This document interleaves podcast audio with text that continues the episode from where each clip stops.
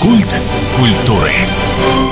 У микрофона Анастасия Магнус. Здравствуйте мы продолжаем приятное дело рассказывать о старейшем литературном журнале «Дальний Восток», которому в этом году, а точнее 16 октября, исполнится 90 лет. Сегодня редакционно-издательский центр «Дальний Восток» – это часть Дальневосточной государственной научной библиотеки, где проходят презентации журнала и вообще литературные встречи. И мы сегодня поговорим о литературе, о прозе, очерке и публицистике. В гостях у нас Тамара Николаевна Савельева, редактор отдела прозы журнала «Дальний Восток», Восток. Тамара Николаевна, здравствуйте. Здравствуйте. И Людмила Ивановна Гартнер, редактор очерка и публицистики журнала «Дальний Восток». Людмила Ивановна. Здравствуйте. Вы, наверное, очень сильно из эпохи в эпоху ныряете в своей работе, и вообще мне кажется, что это невероятно тяжело каждую неделю переключаться из одного произведения большого в другое, у нас ведь есть помощники. Когда вы берете журнал, читаете члены редакционной коллегии. Вот мне так кажется, что у читателей, ну, какие-то свадебные генералы. А я хочу сказать, что мне, как человеку 20 лет поработавшего в журнале, приходилось с разными членами редколлегии общаться, но сегодня хотелось отметить двоих. Это Татьяна Иннокентьевна Гладких и Галина Павловна Якунина. Почему Татьяна Иннокентьевна на первом месте? Потому что я ее сменила начала заниматься прозой. Получилось, что она как-то занималась журналистикой, работала, а потом на нашем горизонте всплыла, мы ее опять пригласили в члены редколлегии, а к тому времени у нее уже вышли книги очень серьезные. Одна называлась «Странники», а вторая очень хорошо известна среди верующих людей, книга исследования, которая называется «Иннокентий Вениаминов. Ученый, педагог, просветитель». Она такой большой помощник в том отношении, что мне двух глаз на прочтение большого количества рукописей не хватает. Мне нужен помощник, который мог прочесть и свою точку зрения сказать. Она очень много помогала. Более того, она опубликовала свои работы, и каждый раз каждая ее работа вызывала общественный интерес. Причем она человек очень негромкий, она не любит э, большой популярности, но у нее очень душевные материалы. И вот «Птичка «Птичка Божия», ее повесть, она стала лауреатом губернаторской премии, и более того, мы ее выставляли, она вошла в шорт-лист общероссийской литературной премии «Ясная поляна». Это очень серьезная премия. Есть еще один помощник наш из Владивостока. Это уникальный человек, который пишет стихи, работает в жанре публицистики и в жанре прозы. Это Галина Павловна Якунина. Эти два человека нам очень-очень помогают. Людмила Ивановна, а у вас есть такие особые люди? Конечно, есть, и не один. Это наш общий автор Сергей Федорович Золотухин, ученый, ихтиолог, кандидат биологических наук, прекрасный ученый, я бы сказала, мирового уровня. Он на многих мировых симпозиумах, форумах делает доклады. Я всегда, когда работаю с авторами, со статьей, вникаешь в этот материал, проникаешься им, и я восторгаюсь своими авторами, ну, восхищаюсь на мировых там симпозиумах читаете доклады. Как вы читаете? Он так спокойно говорит, ну как, на английском языке. Кроме того, он в своей сфере ученый пишет прекрасно. Вот у меня две статьи сделали. «Колыбель амурского лосося» в 2017 году и «Год лососевой катастрофы». Ну, вы знаете, это наша боль. Пишет о том, что тревожит людей очень сильно. Да, он работает на лососевых нерестилищах. Каждый сезон он делает учет на нерестилищах нерестилищах. И с каждым годом, вот какой-то год 17 что ли, он говорит, мы вообще фиксировали пустые нерестилища. Да, мы помним. Это а почему ужасно. вы сказали, что от Тамары Николаевны А я вот объясню. Сейчас а я она объясню, начнет, да. Вот вы знаете, жизнь делает зигзаги. Юлия Алексеевна Шестаковой, дочь, принесла книгу своего брата. Ему исполнялось в том году 80 лет. И сказала, мне хотелось бы, чтобы о нем был материал. Он биолог в ТИНРО. И я туда пришла начала искать человека, который бы о нем написал. И мне говорят, да есть Золотухий, он, он там пишет статьи, он очень сопротивлялся.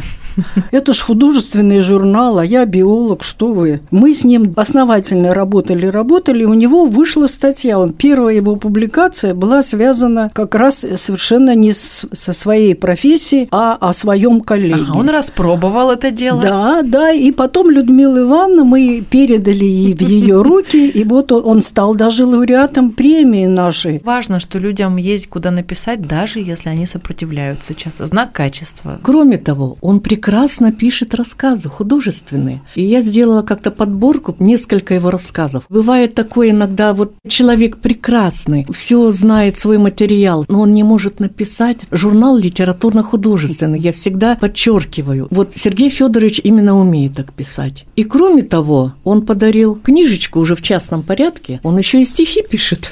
Видите, какие разносторонние, так сказать, авторы. А я хотела бы напомнить э, постоянным читателям журнала имя главного редактора, который 10 лет своей жизни отдал журналу «Дальний Восток» Вячеслава Викторовича Сукачева. В прошлом году он был награжден. Есть у нас общероссийская литературная премия «Дальний Восток» имени Арсеньева. И за вклад в литературу Дальнего Востока он получил премию. Мы продолжаем с ним поддерживать отношения, и даже вот совсем недавно мы опубликовали его очень серьезный такой роман «Колыбель души» в 2020 году. Хочется вспомнить этого человека и пожелать ему, в общем-то, здоровья. Ну и для того, чтобы немножко расширить географию разговора. Да, я все думаю, вот все-таки местные, да, это да, здорово, да, Владивосток. Да, ну дальше есть же еще много. Мы когда шли на программу, мы подумали, что 30 лет являемся всероссийским журналом. Начали вспоминать людей, которые живут, ну, скажем так, далеко от Дальнего Востока. Вспомнили Камиля Зиганшина, это Башкирия, Уфа.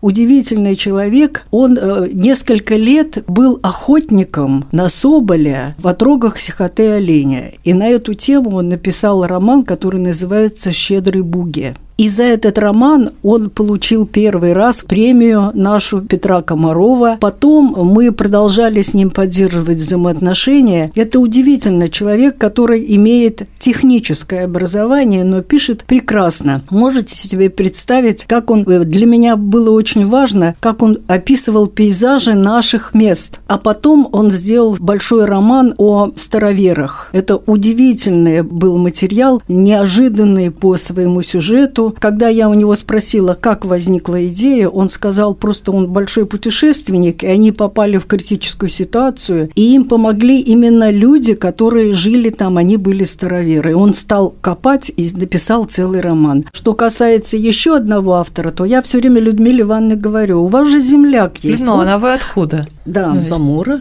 Вот так, так, так, правильно. А вот Александр Иванович Купер родился в селе Иннокентьевка Хабаровского Алтайского края. Человек в журналистике очень известный. У нас был напечатан очень любопытный в трех номерах роман, который называется «Истопник». Удивительный материал. Я надеюсь, что читатели, которым интересна история именно нашего края и строительство БАМа, между прочим, было бы интересно его почитать. Да, Людмила Ивановна, подключайтесь. Буквально училась в пятом классе, а он с моей старшей сестрой в десятом классе. Окрестные села, там везде восьмилетки были. А в поселке Магари там десятилетка. И кто доучивался 9-10 класс, они приезжали в интернате. Ну а потом я слышал, конечно, он пошел, пошел. Знаете, у нас такой вопрос от слушателей, может быть, и странный, но все-таки надо его задать. Вот стихи понятно, проза понятно вроде как, очерк и публицистика – все-таки расшифруйте, что сейчас э, в этот путь входит. Ну, это проблемный вопрос. Очерк – это в основном о человеке. То есть это воспоминания? Не Нет, воспоминания, не это современники, может быть, очерк. Галина Якунина. Прекрасный очерк она прислала, мы его напечатали. О реальном человеке. Мы все знаем историю Моресьева, да? Mm-hmm. Безногий летчик. А это безногий моряк, капитан. Он работал капитаном много лет, без ног. И его же не знают, как Моресьева. Публицистика – это актуальный литературные темы. И я все время страдаю. Сейчас нету публицистики, мало публицистов, которые пишут такие хорошие материалы. Но ведь там политика, наверное, не очень. Ну, политика нет. У нас литературно-художественный журнал, не политический. А получается, как раз о лососях это вот то самое было и в публицистике. Да, да, да. да. Ага. Это наше. У всех, у кого наболело и кто хорошо пишет, вот к вам. Да. Пожалуйста, Леонид Тимченко. Русский лес, двоеточие, точка бифуркации. Буквально это я уже как бы анонсом скажу на следующий год. Обзор полностью Хабаровского края лесопромышленность. Ух ты, серьезно, даже не какой-то неожиданный Очень научный шаг. Да, это будет в следующем номере. Да, уже первый номер мы готовим 24 года. И так вот, пожалуйста, и философские темы, религиозные. Вот Юрия Николаевича Кабанкова я ставила. Это всегда актуально, вот эти понятия честь, совесть, достоинство, достоинство долг. Но это чаще все-таки уже те, кто или не с нами, или давно да, написали. Автор у меня вот современники наши. Иногда заказываешь, и иногда я говорю, я уже дошла до того, что начала сама писать. Я очень хотела выудить из вас какие-то интересные истории. У меня был случай уникальный, когда мне принесли мистический детектив. Наша автор Наташа Солдатова принесла роман, который называется «На пороге». О тех временах, когда была денежная реформа Павлова, и дело происходит в деревне. Читала и там и хохотала, но столько всего интересного было. Автор мне был совершенно неизвестен. Более того, я долгое время вообще не знала ее ни имени, ни фамилии. Она человек закрытый, потому что она закончила Сибирскую аэрокосмическую академию. Работает она в какой-то такой среде. Эту повесть «Мистический детектив на пороге» мы публиковали под псевдонимом Жозе Дале. Вот если вы встретите эту фамилию, и если вы любите фантастику, то, бога ради, почитайте. Она очень интересный автор, и ее материал прямо вот с конкурса привезли, и мы быстренько-быстренько опубликовали. Это к вопросу о том, что вот это вот иногда бывает с колес. Почти чудеса. У меня вот произошло открытие одного автора. Ну, вы прекрасно знаете, что работал Виктор Иванович, очерк Ремезовский. публицистика Ремезовский, да. Я пришла на его место, и у него остался материал «Письма Норы Галь». И вот четыре письма мы напечатали. Представляете, Нора Галь – это очень известная в литературоведческой среде переводчик. Она перевела «Маленький принц». Ну, все, больше ничего не надо говорить. Нора Галь, она не только переводчик, она еще сама книги писала. У нее самая такая известная книга «Слово живое живое и мертвое, о переводе, о переводчиках. Продолжая тему, материалы к нам приходят по почте, мы их разбираем, и наткнулась сразу, знаете, вот как огорошила обращение «Здравствуйте, идиоты». Действительно.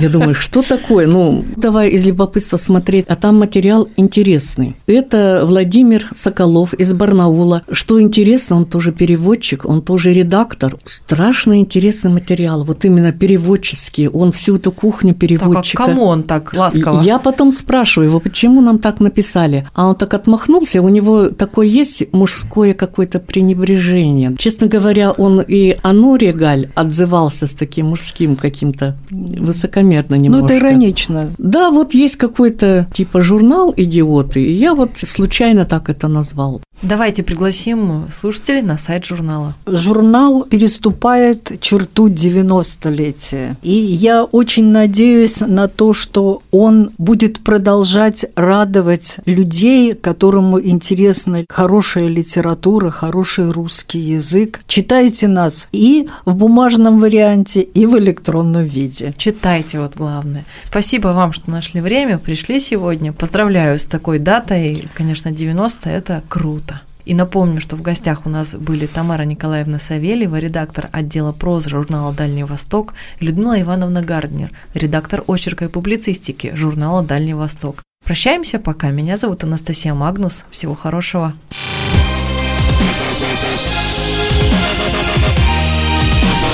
Культ культуры.